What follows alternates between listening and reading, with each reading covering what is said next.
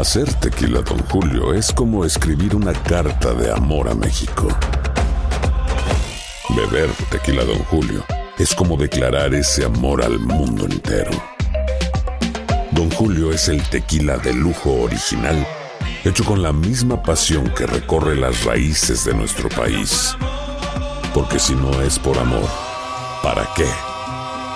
Consume responsablemente. Don Julio Tequila, 40% alcohol por volumen, 2020. Importado por Diageo Americas, New York, New York. Bienvenidos al podcast de Buenos Días América, la revista radial más completa para los hispanos. Política, salud, economía, tendencia y deporte son algunos de nuestros temas. Bienvenidos.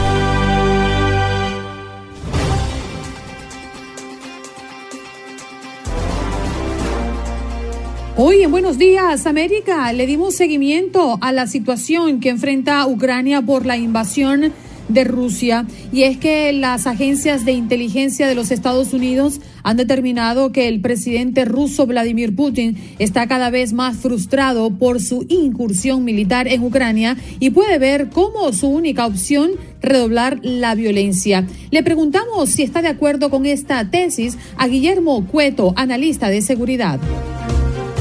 Tuvimos nuestro acostumbrado miércoles de inmigración con el abogado Jorge Rivera y es que ex jefes de UCIS y senador hispano piden a Biden aprobar TPS para ucranianos por invasión de Rusia. Le preguntamos al abogado si ve viable que esto se lleve a cabo y sea aprobado y por otra parte las preguntas de nuestros oyentes que han llamado a nuestro número en cabina para consultar sobre sus casos especiales de inmigración.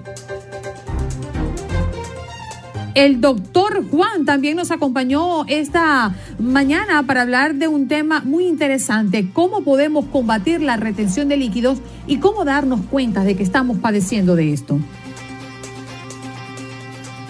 Desde Houston con las noticias, Natalie Alcalá, periodista de Univisión Houston. También nos acompañó Andrea Martínez para el contacto deportivo, hablando entre otros temas Héctor Herrera, que estaría dejando Atlético de Madrid eh, y ya se incorporaría después de terminar la temporada al Houston Dynamo. También conversamos de las duras sanciones del mundo del tenis a Rusia y Bielorrusia. Medvedev estrenará su condición de número uno del mundo sin representar a su país.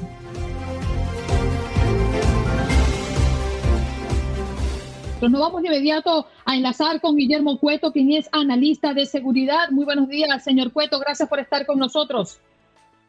Un placer. Buenos días.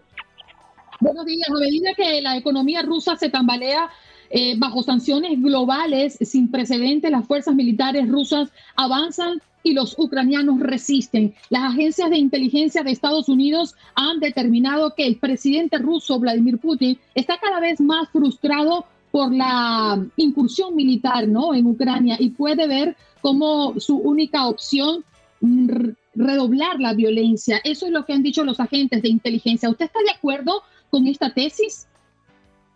Sí, estoy de acuerdo porque verdaderamente la resistencia que le ha dado el pueblo eh, ucraniano en general, en eh, las Fuerzas Armadas, las Fuerzas de Inteligencia de Ucrania eh, y el pueblo de a pie ha sido increíble. Ellos no esperaban eso ellos esperaban que las fuerzas rusas iban a arrasar y entrar sin ninguna resistencia eh, y verdaderamente eso no ha sido el caso. Inclusive han tenido problemas de logística, tanto de comida las tropas rusas como de combustible, eh, el estado de algunas carreteras por el frío, en, fin, eh, la avanzada de ellos y, y las tácticas de ellos por distintos flancos no ha sido efectivo. Guillermo, buenos días. Le saluda Juan Carlos Aguiar. Yo quería preguntarle, dicen que las guerras inician mucho antes de que se haga el primer disparo y en este orden de ideas, ¿pudo haber sido evitada esta confrontación bélica en Ucrania? ¿Habrá fallado la inteligencia de los países occidentales o era muy difícil evitarla entendiendo la personalidad de Vladimir Putin? Buenos días, Juan Carlos. No, eh, verdaderamente esto estaba ya definitivamente, premeditado eh, y planeado por Putin para que fuese de esta manera. Eh, los servicios de inteligencia han sabido eh, a través de desde 2014, tal vez un poco antes, antes de la invasión de Crimea, y la, ubicación de tropas rusas eh, en, el este de, Ucrania, en la parte de Donbass, apoyando a los separatistas, entre comillas, eh, ucranianos. todo lo que estaba pasando, toda la, información se ha, estado recolectando con mucha efectividad, tanto por los países aliados como por los servicios de inteligencia ucranianos, que están, son los que están ahí en el field, en campo de batalla. y se ha hecho un trabajo magnífico, lo hemos visto a través de la, de la inteligencia satelital, de la inteligencia humana, de la inteligencia eh, electrónica. Eh, o sea que eh, no ha sido un problema de falta de inteligencia, ha sido probablemente un, problema o, una falta de política exterior, de visión de las intenciones de, Putin y tal vez de una posición, yo considero personalmente, blanda con respecto, respecto a Putin y a Rusia, pero no por falta de inteligencia, eso se lo garantizo. Mm. Señor Cueto, el presidente de Ucrania asumió desde el principio que con su ejército muy inferior al ruso no podría hacer frente a la invasión, por lo que llamó a la movilización general. Inclusive por eso no pueden salir los ucranianos nacionalizados entre 18 y 60 años y hay muchos ucranianos fuera del país que quieren ir a su país a pelear. Usted como analista de seguridad, ¿cómo ve esta opción y con esta opción, ¿cuánto puede resistir Ucrania? Yo creo que, la posición de Zelensky, el presidente Zelensky de Ucrania, ha sido admirable, eh, eh, es admirado y, aplaudido al mundo entero. Eh, es un verdadero líder, un héroe.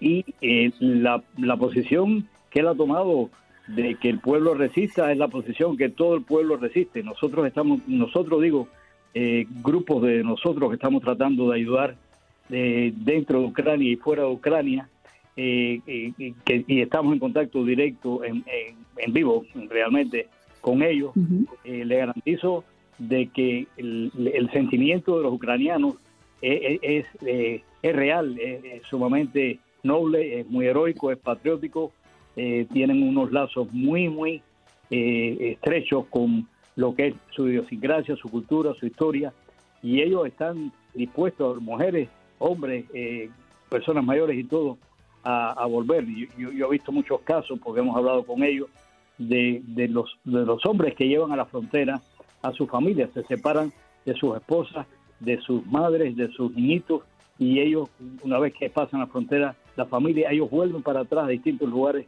de, de Ucrania a pelear. Eh, o sea, que yo creo que eso ha sido no, no solamente, ha sido una inspiración o un llamado más bien de Zelensky pero la inspiración viene de adentro del nacionalismo ucraniano y cuando dije que nosotros, no me refiero al gobierno de Estados Unidos, yo estoy retirado, pero sí mantengo eh, vigencia y mantengo protagonismo de una serie de, de ayudas que se están haciendo en el sector privado. Guillermo, rápidamente, porque el tiempo se nos agota. Dicen, eh, han dicho en los últimos años que las guerras se iban a librar en el campo cibernético, pero hemos visto claramente que esto, al menos por ahora, no ha sido así. Sin embargo, no puede ser descartado. Eh, ¿Le preocupa que pueda llegar esa guerra cibernética a Estados Unidos y cambiar nuestra forma de vida en caso de que logren estos batallones de hackers que tiene Rusia alterar eh, los sistemas digitales en el país? Bueno, eso sería, Juan Carlos, una escalada gradual. Eh, sí sabemos que, que han tumbado ellos una, la torre de televisión, eso es parte de la infraestructura estratégica eh, de comunicaciones de Ucrania, eso es un primer paso. Eh, el, próximo paso sería hacer un ataque cibernético masivo contra las infraestructuras estratégicas y sobre todo militares y de comunicaciones e inteligencia de Ucrania, eso todavía no ha pasado. Eh, y después de eso sería eh, la posibilidad de hacer un ataque más masivo que pudiera tener radiaciones cibernéticas en Europa. poco ha pasado. Y por último, un ataque cibernético a Estados Unidos, pero nosotros tenemos una capacidad de, eh, de compensar o neutralizar, no neutralizar tanto, pues se puede, puede ocurrir, pero de atacar nosotros cibernéticamente a Rusia de una manera que podríamos verdaderamente hacerle un daño increíble a, las operaciones tanto privadas como públicas, eh, oficiales y militares y todo del Kremlin. Señor Cueto, muchísimas gracias por compartir sus conocimientos con nosotros esta mañana. Ha sido un placer. Muchas gracias. Se nos acabó el tiempo, lamentablemente. Guillermo Cueto, analista de seguridad de cara a la guerra que se sostiene entre Rusia y Ucrania.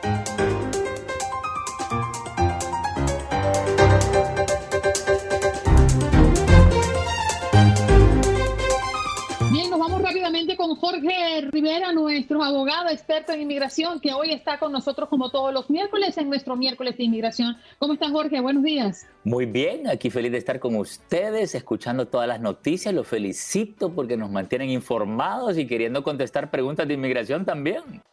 Seguro. Y usted puede llamar, que nos está escuchando a través de la radio o de cualquier otra plataforma, al 1-833-867-2346 con su pregunta. Y si usted está acá en nuestra transmisión de Facebook Live o nuestra transmisión de YouTube, puede escribir en el chat su pregunta y nosotros lo leeremos por usted. Eh, queremos arrancar hablando, Jorge, del ex jefe de UCIS y senador hispano que piden a Biden aprobar TPS para ucranianos por esta invasión de Rusia. ¿Tú ves esto efectivo? ¿Hay una salida rápida para que esto sea posible? Definitivamente, y esto está completamente en las manos del presidente Joe Biden. Eh, él eh, tiene la autoridad para decidir si van a aprobar un, TPS para Ucrania, pero el detalle es el siguiente, el TPS eh, protegería a las personas que ya están acá, les daría una estadía legal, un permiso de trabajo, como tiene el TPS El Salvador, Nicaragua, Honduras. Así que, bueno, vamos a ver si esto se hace una realidad, porque definitivamente no pueden regresar a Ucrania. Esa era la, la pregunta que le iba a hacer, Jorge. Muy buenos días. ¿Existe en los antecedentes, en la historia de los estados, un TPS que haya sido aprobado con proyecciones a futuro o única y exclusivamente de este punto hacia atrás? Sí, eh, pues en mi experiencia, en más de 20 años practicando inmigración, solo he visto los TPS que dan eh, con una fecha para las personas que ya estén dentro de los Estados Unidos. Pero la administración de Biden tiene otras opciones. Miren lo que pasó con eh, eh, Afganistán. Básicamente dieron más, aumentaron los números de refugiados que iban a aceptar y le abrieron la puerta a refugiados llegando de Afganistán. Y quiere decir que en este caso pudieran ocurrir dos cosas. Dar un TPS para los que ya están acá y si es que lo deciden hacer como lo hicieron con Afganistán, eh, aumentar el número de refugiados que van a aceptar de Ucrania. Así que sería una combinación de las dos cosas. Mm, ¿Depende exclusivamente del gobierno federal o estas medidas tendrían que pasar por el Congreso, por la Cámara Baja, por la Cámara Alta? Eh, depende de la rama ejecutiva, ¿verdad? Porque eh, ha sido la rama ejecutiva que ha tomado las decisiones sobre los refugiados y sobre los, el, TPS. Pero el Congreso también puede aprobar algo ordenándole al presidente Biden que tome alguna opción. Pero eso va a demorar porque no se ponen de acuerdo en el Congreso. Quiere decir que probablemente cualquier cambio, cualquier ayuda para Ucrania tendría que venir de la Casa Blanca. Bien, ahora nos vamos a las líneas porque ya las líneas se están ocupando. Quieren preguntarle al abogado experto en inmigración sobre casos muy puntuales. A ver, Gregorio, buenos días. ¿De dónde nos llamas y tu pregunta? Andreina, te llamo de Utah. Buenos días. Este, mira, tengo una pregunta para el abogado. Uh, mi, tarjeta de residencia se me vence en septiembre 18. Quería saber si tengo que mandarla exactamente los seis meses antes, el mismo día 18, o puedo mandarla antes del, del día 18. Mira, eh, eh, inmigración dice de que se mande seis meses antes, pero yo no anticipo de que vayan a negar un caso porque se sometió antes de los seis meses. Si tú quieres ir a los 100% seguro, esperamos hasta marzo 18. De todas maneras, no hay nada que preocuparte. Eh, mandarlo justo a los seis meses. Te digo por qué. Hoy en día, ya no le ponen lo que hacían antes, una calcamonía de extensión a la tarjeta residente cuando la renovaba. Olvídate de eso.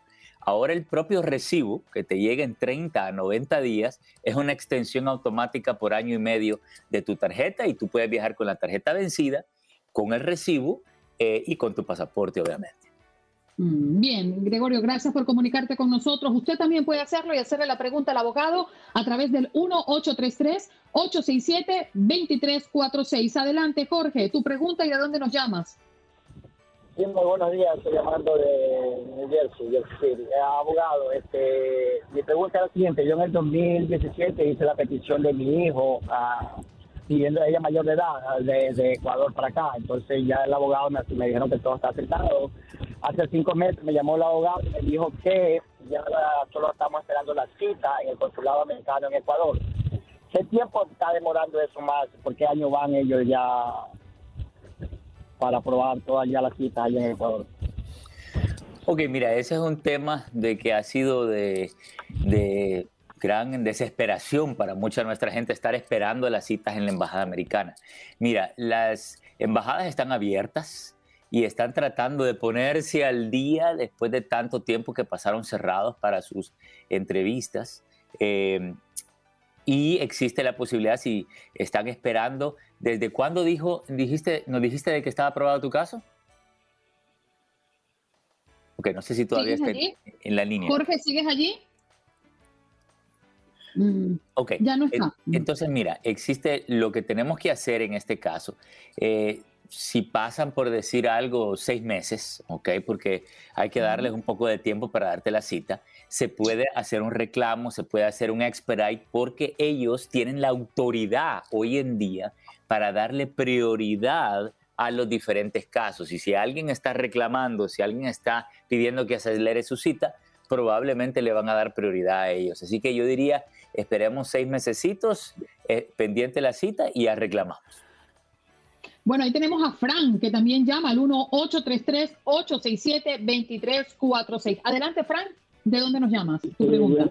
buen, día, buen día de Nueva York. Quiero hablar con el abogado para una pregunta que tengo. Este, Yo pedí a la hija mía, ya tiene como 6 o 7 años, este, le llegó todo el papel, los paquetes, pero no ha podido pagar por la pandemia pero resulta que ahora yo me hice ciudadano y quería saber si hay que hacer algún cambio o se deja eso así. No, claro que sí. Si tú te hiciste ciudadano americano, inmediatamente tienes que notificarle al Centro Nacional de Visas que ya te hiciste, ya eres ciudadano americano para que aceleren el proceso. Porque recuerda que hay un tiempo de espera, disponibilidad de las visas y siempre que la persona se hace ciudadana americana, se acelera todo el proceso. Así que adelante, vamos a avisarles y felicidades. Abogado, uno de los puntos tocados por el presidente Biden ayer en su discurso Estado de la Unión, eh, un año y 39 días después de haber asumido el control de la Casa Blanca, pues pide al Congreso que aprueben ¿no? lo que había prometido en campaña. ¿Cuál es su balance hasta ahora y cuál es la esperanza que tienen millones de inmigrantes en este país que todavía no ha podido alcanzarlo? Buenísima pregunta, Andreina, porque sí fíjate que hizo hincapié eh, el presidente Biden pidiendo eh, la reforma migratoria. Em, el hay dos detalles acá. Eh, bueno, no depende, número uno, no depende de él, ¿ok? Porque él no puede aprobar la reforma, solo se la puede pedir. Pero no es la primera vez que lo ha pedido. Recordemos, al principio de su mandato lo pidió y se desencadenó un proceso que, bueno, lamentablemente no nos ha llevado a ningún lado. El punto y el problema es este, fíjense, los dos lados han tratado de hacer las cosas por su propia cuenta. Demócratas trataron de aprobarlo por su propia cuenta. Los republicanos ahora presentaron una propuesta, pero no tuvo el apoyo demócrata. La única manera que aquí va a haber una reforma migratoria es que los dos partidos trabajen juntos y se pongan de acuerdo en una buena negociación. Y por el momento no hemos visto esa negociación. Vamos a ver si es que ahora hay un nuevo intento de negociar. Pero si cada quien quiere hacer las cosas por su propio lado, vamos a terminar igual como estamos ahora, sin nada. José, adelante con tu pregunta. ¿De dónde nos llamas? Eh, estoy llamando de Queens, New York. Eh, abogado, tengo una pregunta. En el 2014, eh, perdón, en el 2016 yo apliqué por una visa U y no sé si mi esposa también califica junto conmigo. El abogado me dijo que sí, pero ella tiene una orden de deportación de hace 20 años. Me encanta tu pregunta, buenísima. Una, pero te quiero hacer un tratadito. Todavía no te han aprobado la visa U, ¿correcto? No.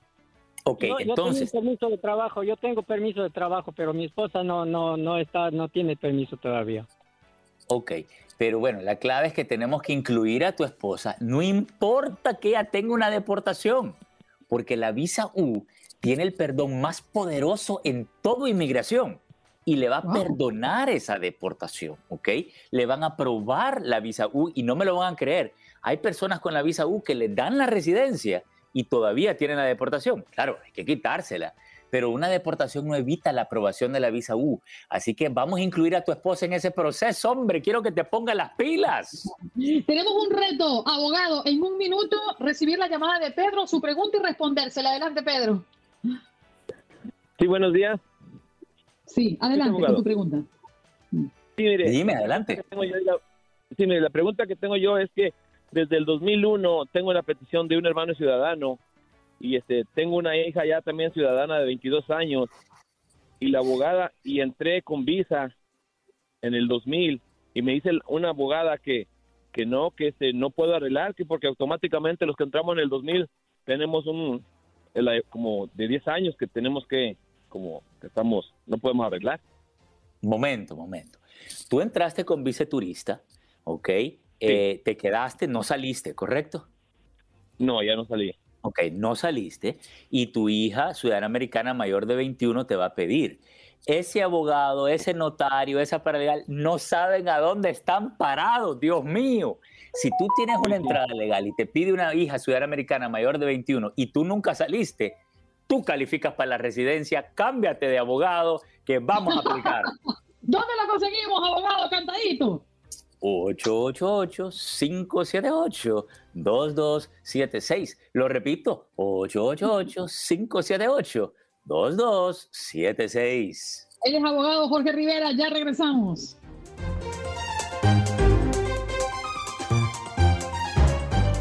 Nos vamos de inmediato con el doctor Juan Rivera, nuestro médico de cabecera en Univisión. Doctor Juan, muy buenos días. Hola, buenos días, ¿cómo están? Muy bien, doctor. Hoy queremos tocar este tema, cómo evitar la retención de líquido, pero primero, ¿cómo darnos cuenta que estamos reteniendo líquido y a qué se debe?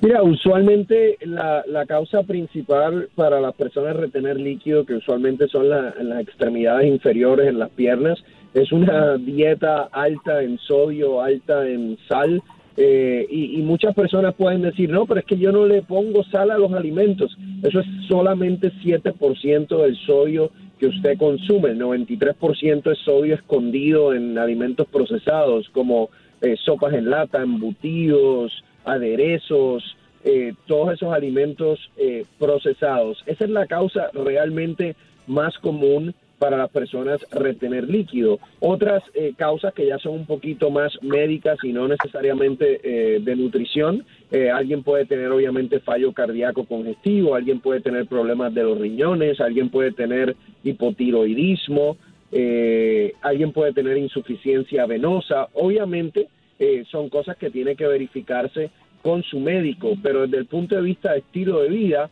lo más importante es la dieta. Doctor Juan, muy buenos días. Yo quisiera preguntarle, porque escucha uno que las personas que retienen líquidos pues tienden a, padecer eh, unas ligeras inflamaciones o en sus tobillos o en sus muñecas, en sus dedos, pero más allá de esto, ¿cuáles pueden ser los males que le golpearían en el día a día como para uno decir, oiga, esto está delicado, tengo que ir al médico y tengo que reorganizar mi, mi gesta alimenticia? Mira, realmente una, una persona que tiene retención de líquidos, que es el típico, eh, el, típico caso que usualmente en la mañana están bien y mientras progresa el día se van hinchando un poco porque la dieta está mal, están parados todo el tiempo, están trabajando de pie o lo que sea. Eso no es difícil de, de manejar, eso se maneja con una mejoría de la dieta, quizás medias de compresión para que el líquido que se está acumulando en las piernas pues eh, siga circulando de manera eh, adecuada. Cuando es más complicado es, por ejemplo, cuando la persona tiene retención de líquidos, hinchazón en las piernas y te dice que tiene dificultad respiratoria, ya eso es más delicado porque puede, puede ser fallo cardíaco congestivo. Eso es una persona que necesita cuidado o atención médica con diuréticos, medicamentos, algunos pueden necesitar hospitalización. Entonces es importante que esa hinchazón eh, o esa retención de líquidos uno la defina eh, lo antes posible. ¿Es algo benigno? Inclusive algunos medicamentos te la pueden causar o es algo ya que requiere de una atención mayor. Doctor, quizás es una pregunta tonta, pero es que yo me he encontrado con esta duda, ¿no? Y es que cuando me siento hinchada porque el anillo de, de casada no me sale o porque siento prensadas las manos, me pregunto, ¿es líquido o esto es producto de otra cosa? ¿Podríamos estar hinchados por líquido y por otra cosa o es líquido seguro? No, es eso usualmente típico, el líquido en las mujeres puede ocurrir cerca de ese periodo menstrual, eh, donde hay un poco más de inflamación, un poco más de retención de líquido. Eh, la mayoría de las veces eso va a ser algo benigno. Eh, obviamente, si es algo permanente, algo que se sigue empeorando, ya es hora de ir al médico y asegurarse que no hay una condición de base que esté causando ese problema. Y hablando precisamente de la menstruación, doctor Juan, ¿el retener líquidos puede afectar en algún momento el proceso reproductivo de la mujer? ¿Lo puede poner en riesgo? No, no, no, no, definitivamente que no. No, no tiene que ver con eso. O, sea, hay muchísimas mujeres que retienen líquido durante ese periodo de menstruación o inclusive eh, eh, por inclusive por, alguna otra condición, ya sea que padezcan de alguna eh, condición inflamatoria, inclusive cuando se debe alguna, a una condición específica, usualmente no te va a afectar la capacidad de la mujer de reproducir. Doctor, aquí en el chat ya comenzaron a hacerme bullying. Dice Gustavo Hummel que yo como mucha arepa. y eso me imagino que esa fue su intención. Pero, ok, nos encontramos en ese momento donde nos sentimos hinchados. ¿Cuáles son esos alimentos que rápidamente pueden hacer que nos desinflamemos, doctor? Mira, yo creo que lo importante es cuáles, cuáles tenemos que evitar, ¿no? O sea, tenemos que evitar eh, la sal, tenemos que evitar los alimentos procesados, como decía, los productos enlatados, los aderezos, eh, todo lo que tienes hoy. Usted tiene que empezar a mirar, si usted es esa persona que se siente así, tiene que empezar a mirar la etiqueta nutricional y tratar de asegurarse que no consuma más de 2.000 miligramos de sodio al día. Si usted hace eso, ya usted va a ver que la retención de líquido le va a mejorar significativamente. Andreina le da pena hacer eso en los supermercados, doctor, porque cuando empiezan a mirar la etiqueta siente que es sinónimo de personas que son mayores de cierta edad. Yo quería preguntarle, doctor Juan, las posiciones que asumimos al momento de trabajar, porque claramente estamos en un mundo que es bastante sedentarista. El estar tanto tiempo sentado en, nuestras, en nuestros escritorios, en nuestros sitios de trabajo, el no hacer ejercicio, puede ayudar a fomentar esa retención de líquidos? Mira, usualmente en, personas jóvenes no. Eh, usual, eh, usualmente lo que sucede es que mientras vamos cumpliendo más años, las venas eh, que tenemos en las piernas se vuelven un poco incompetentes y no se contraen tanto como antes y entonces no bombean para, para arriba nuevamente el, el fluido sanguíneo, el líquido, y eso causa que cuando estén por mucho tiempo sentados o mucho tiempo parados se, se inflamen y se hinchen las piernas. Una persona, yo te diría menor de 45 años, 40 años, no, no debería tener ese problema. Y si lo tiene, quizás es algo raro, algún una predisposición familiar a tener insuficiencia venosa, pero es algo que tiende a ocurrir ya después de los, diría, 55, 60 años. Doctor, ¿cuál es el fenómeno? Y, justamente en base a la pregunta que estuvo haciendo Juan Carlos, eh, ¿cuál es el fenómeno que existe cuando uno se monta en un avión o cuando uno va a una ciudad con cierta altura y nos hinchamos? Mira, eh, parte de eso obviamente tiene que ver con, con, la, con el hecho de que vas a estar sentado por mucho tiempo eh, y cuando estás sentado por mucho tiempo, obviamente eh, por gravedad eh, la, eh, la sangre se va a ir completamente a las piernas. Si tú no estás parándote de vez en cuando, contrayendo los músculos de las extremidades inferiores, se va a quedar el líquido abajo y se van a hinchar las piernas. Por eso es que cuando estás en el avión te dice de vez en cuando trata de hacer algunos ejercicios, aunque, aunque no te puedas mover del asiento, para que esos músculos de las piernas se contraigan y no se quede tanto fluido ahí acumulado. Claro.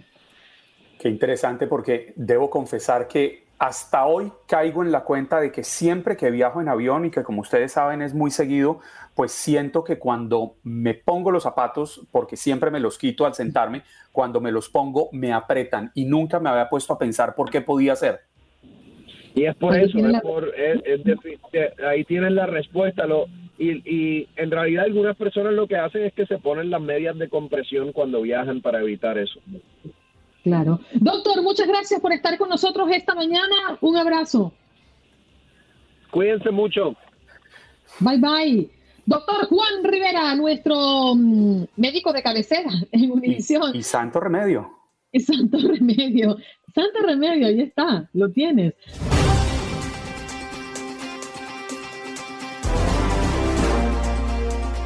Nos vamos de inmediato a mm, información desde Houston. Allí está Natalie Alcalá. ¿Cómo estás, Natalie? Muy buenos días. Compañeros, muy buenos días. ¿Cómo se encuentran ustedes? Muy bien por acá, por Houston.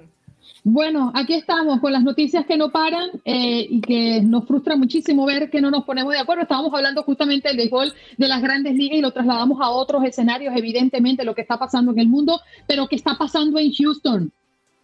Bueno, en Houston les cuento que, bueno, más que todo en Texas, ¿no? En Texas, ayer primero de marzo, millones de residentes votaron para elegir a los candidatos que van a representar a su partido político en las elecciones de este noviembre en nuestro estado. Eh, los aspirantes republicanos y los demócratas realmente se están jugando un papel en los diferentes puestos, tanto a nivel estatal como local. En el caso del sureste de Texas, hablando ya del condado Harris, eh, están jugándose el puesto para la candidatura de juez, también la gobernación, la fiscalía y los congresistas. Estamos monitoreando minuto a minuto la situación, cómo van los resultados preliminares. Las casillas electorales estuvieron abiertas ayer desde las 7 de la mañana hasta las 7 de la noche. Tuvimos conocimiento eh, de más o menos cómo estuvimos tanteando la situación, eh, pero por supuesto 24 horas después es cuando tendríamos los resultados ya, eh, ya definitivos. En el caso del condado Harris, se están llegando reportes de que nuevamente eh, tienen una demora en cuanto a la contabilización de la votación anticipada, así como también eh, eh, la votación del mismo día, del día de las elecciones. Es algo que están verificando para ver qué fue lo que pasó, si es que hay un error en las boletas. pero tengo aquí unos números que me gustaría compartirles de cómo se encuentra la contienda por eh, el gobernador.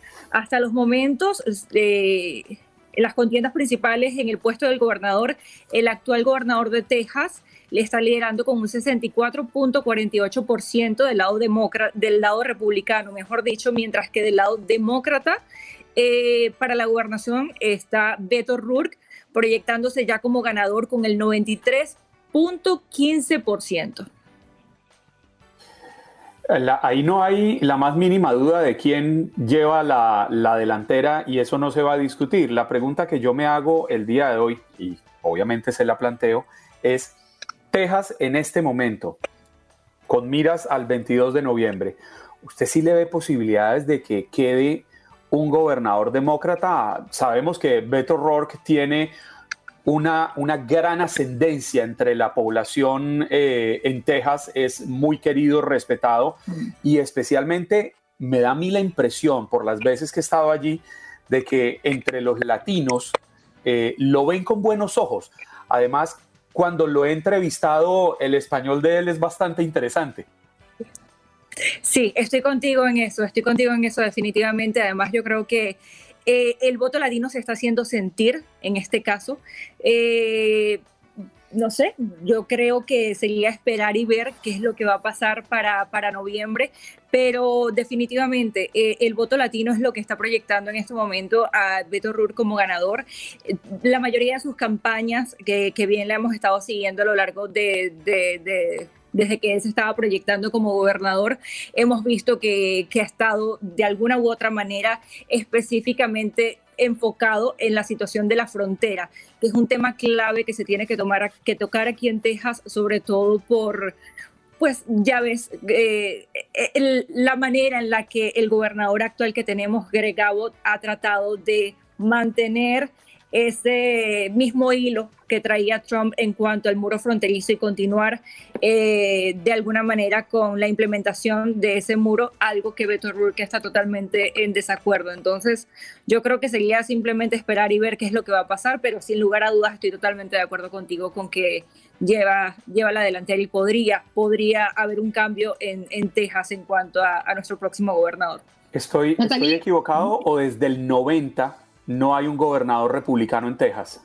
Tendría que verificarlo contigo, pero, pero sí, tenemos mucho tiempo sin un gobernador eh, demócrata. entiendo que fue Ann Richards la última persona que estuvo y, y, sí, que, sí creo, creo que fue en el 90, según, según, según leí hace, hace un tiempo.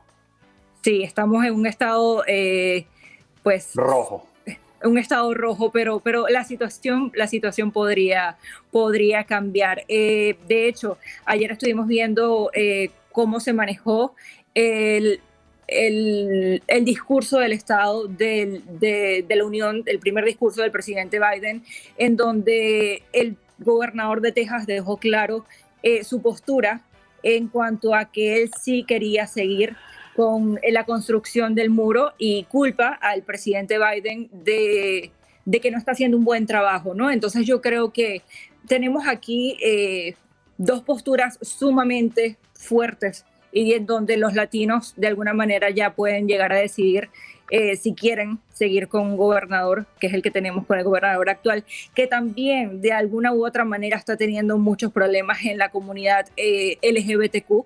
Ya ves todo lo que está pasando en este momento con la comunidad transgénero y el hecho de que el gobernador de Texas quiere pues limitarlos a que reciban tratamiento para que puedan hacer un cambio de género. Entonces, pues siento que de alguna u otra manera no solamente se está llevando cuesta arriba a la comunidad latina, sino también a la misma comunidad LGBTQ. Natalie, te agradecemos estos minutos para darnos este update de lo que está ocurriendo en Houston. Muchas gracias. No, muchas gracias a ustedes y espero verlos pronto. Estás escuchando el podcast de Buenos Días América, la revista radial más completa para los hispanos. Escúchanos en las diferentes plataformas: Euforia, Spotify, TuneIn y iHeartRadio. Tu DN Radio. Vivimos tu pasión. The Home tiene el regalo ideal para el papá que hace de todo por su familia, como tener el césped cuidado y el patio limpio para disfrutar más del verano juntos. Además, te llega hasta tu puerta con entrega el mismo día. Obtén hasta 150 dólares de descuento en herramientas inalámbricas para exteriores de Milwaukee. El mejor regalo para papá lo encuentras en The Home Depot. Haces más, logras más. Orden artículos seleccionados en inventario antes de las 4 pm, sujeto a disponibilidad. Como dicen los grandes, la liga se gana partido a partido. Partido a partido. En Buenos Días América, Contacto Deportivo.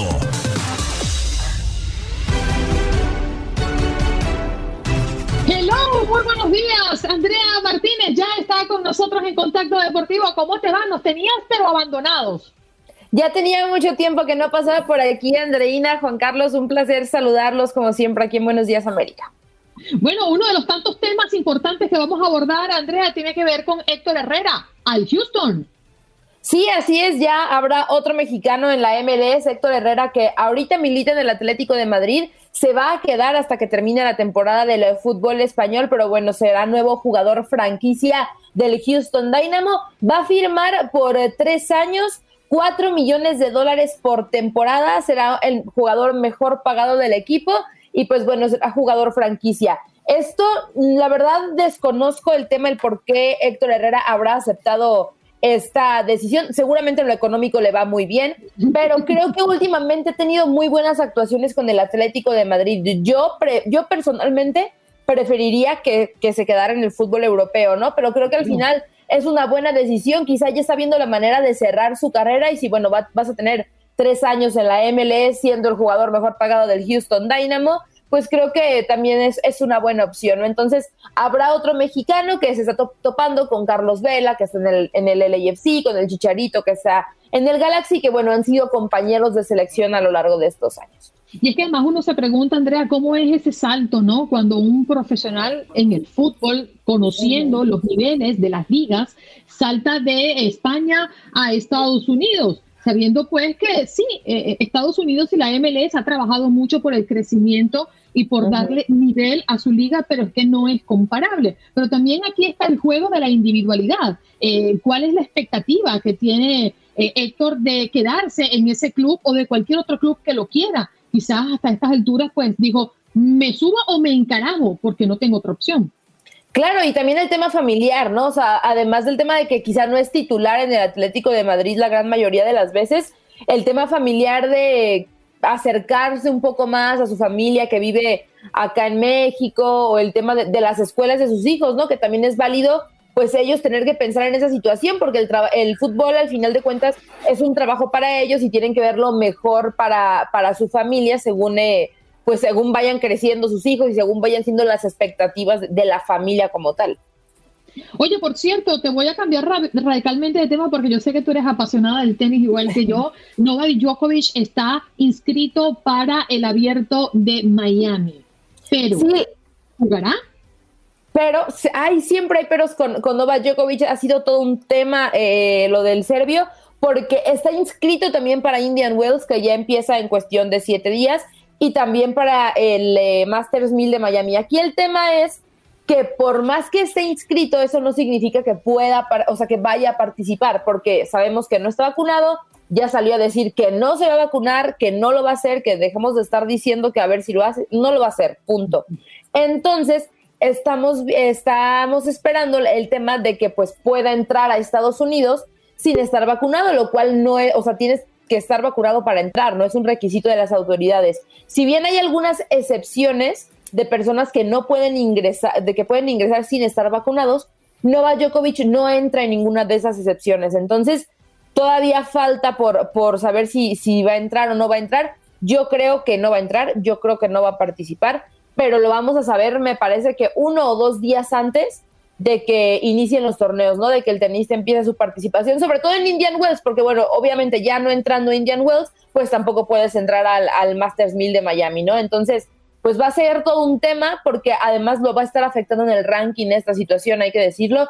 Ya bajó al segundo lugar por el tema de no haber jugado el Australian Open y si sigue faltando a torneos importantes que te dan gran cantidad de puntos, como es el Indian Wells, el Masters 1000 de Miami, el US Open, o sea, torneos de, gran calibre, pues menos eh, puntos va a seguir sumando Novak Djokovic y le va a afectar en el ranking. También eh, rápido mencionar el tema de Ucrania y de Rusia que sigue este, pues causando como estragos en el, en el tema del deporte. También ya la WTA y la ATP cancelan el torneo de Moscú, no se va a jugar. Está pactado hasta octubre de este año, pero no se va a jugar, ya lo, lo dejaron claro. Y todos los tenistas rusos o bielorrusos van a jugar eh, con bandera neutra, son atletas neutros y no se puede hacer ninguna referencia ni a Rusia ni a Bielorrusia en sus torneos por el tema de que están en contra del conflicto armado que tomaron contra Ucrania.